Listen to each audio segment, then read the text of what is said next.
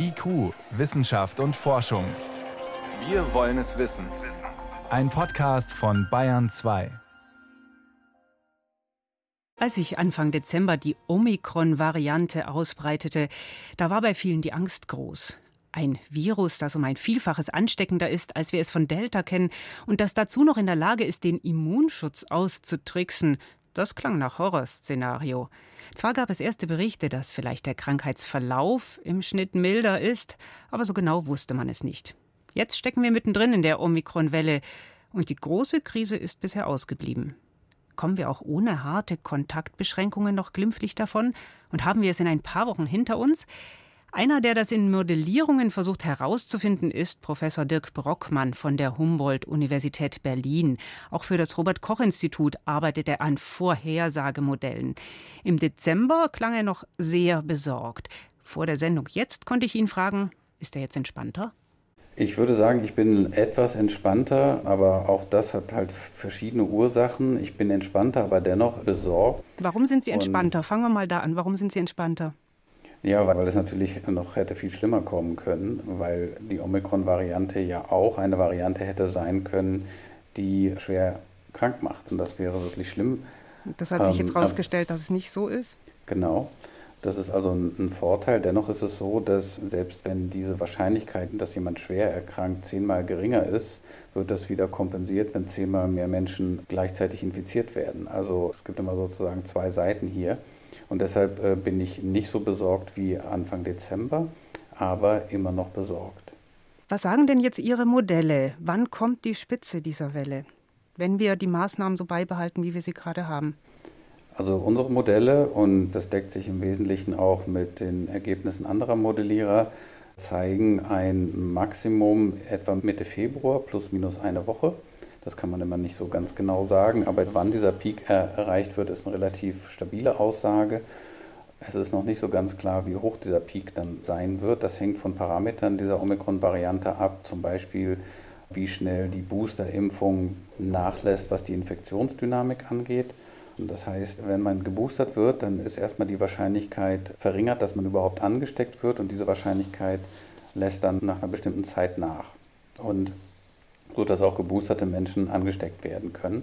Und da zeigen so erste Ergebnisse auch von Sandra Ziesek aus Frankfurt, dass das relativ schnell gegebenenfalls passiert. Und von solchen Parametern hängt es dann ab, wie hoch diese Delta-Welle ausfällt, auch von anderen Dingen, die man noch nicht so genau weiß. Aber man kann grob die Größenordnung abschätzen, wie hoch diese Welle sein wird, wenn alles so bleibt, wie es ist. Also wenn zum Beispiel die Menschen ihr Verhalten nicht ändern was in beide Richtungen gehen kann. Es kann ja sein, dass wenn die Fallzahlen so extrem hoch werden, dass äh, Menschen wieder vorsichtiger sind. Es kann aber auch sein, dass sich so in der Gesellschaft die Idee durchsetzt, dass Omikron nicht besonders krank macht, eben wie eine Erkältung oder sowas. Das würde bedeuten, dass die Menschen unvorsichtiger werden oder sich wieder normaler verhalten, was das Infektionsgeschehen wieder anfeuern kann.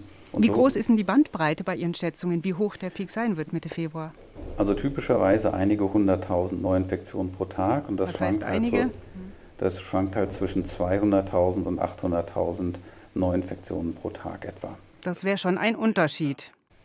Ja, genau. Ähm, aber ne, das ist halt etwas, bei den Modellen geht es ja darum, sozusagen nicht nur in etwa abzuschätzen, äh, wo wir da hingehen, sondern was unmöglich ist. Das heißt also, die Ränder der Vorhersagbarkeit zu bestimmen. Und da sind wir in so einem Spektrum, also von etwa 200.000, aber bis auch 800.000 Neuinfektionen pro Tag an dem anderen Ende des Spektrums. Wo genau das dann liegen wird, das lässt sich nur schwer vorhersagen. Hm. Lässt sich das in zwei Wochen genauer sagen? Das lässt sich mit jedem Tag, dem, dem neue Daten kommen, besser vorhersagen. Da hofft man dann, dass es etwas schärfer wird.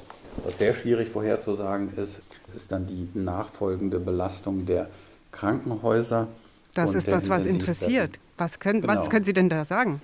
Da kann man jetzt grob schon sagen, dass äh, damit die Krankenhäuser nicht überlastet werden, also insbesondere die Intensivstationen, ist es notwendig, dass Omikron eine etwa zehnmal geringere Wahrscheinlichkeit haben muss, dass man schwer erkrankt im Vergleich zu Delta. Und hat es das? Heißt, das versucht man halt gerade so abzuschätzen. Also da gibt es so Zahlen, die schon sagen, dass es viel geringer ist. Aber hier kann man halt dann quantitativ tatsächlich dann auch einen Wert dran schreiben, wie viel geringer es sein muss. Und das muss etwa ein Faktor 10 sein. Und das ist nach dem, was ich weiß, über die Statistik, die man bisher hat, durchaus möglich.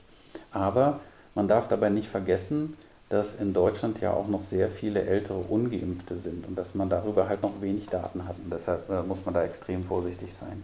Mhm. Zwischen 200.000 und 800.000 Neuinfektionen, so ist die Schwankungsbreite. Wie besorgt sind Sie?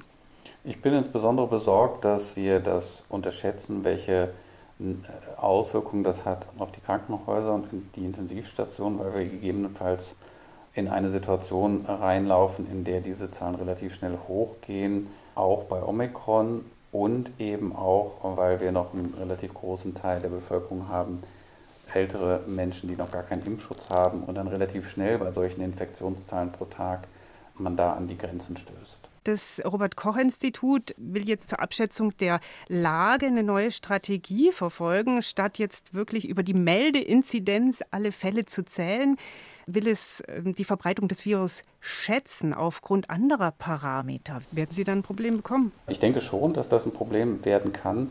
Wichtig ist allerdings, und das muss man auch immer verstehen, bei den Modellen geht es ja um die Dynamik der Pandemie. Das heißt, wie verändert sich die Inzidenz als Funktion der Zeit? Also es geht viel weniger darum, exakt die Werte zu schätzen, weil wir ja sowieso in eine riesige Dunkelziffer wahrscheinlich haben. Das heißt, das, was wir an Inzidenz messen, ist ja nur ein Bruchteil von dem, was wirklich passiert. Wenn dieser Bruchteil in etwa immer konstant bleibt, kann man dennoch etwas aus der Inzidenz über die Dynamik lernen. Aber wenn jetzt durch diese enorme Omikron-Welle sich das plötzlich ändert, also die Dunkelziffer immer größer wird letztendlich, dann kann man mit den Modellen dann auch nicht mehr wirklich was anfangen. Dann kann es sogar so weit kommen, dass das Modell etwas vorhersagt, was sich nicht deckt mit dem, was dann passiert. Und das liegt dann einfach daran, dass die Daten falsch werden und, und nicht das Modell. Aber Ihre Modelle sagen Peak Mitte Februar plus minus eine Woche. Was müsste für eine Nachricht kommen, damit Sie aufatmen? Also am meisten würde mich die Nachricht erfreuen, wenn diese Impflücke geschlossen wird, dass wir die Omikron-Welle halt gut überstehen, weil ja die Impfung, obwohl sie nicht so stark gegen Infektionen schützt bei Omikron, aber doch extrem stark gegen schwere Erkrankungen schützt.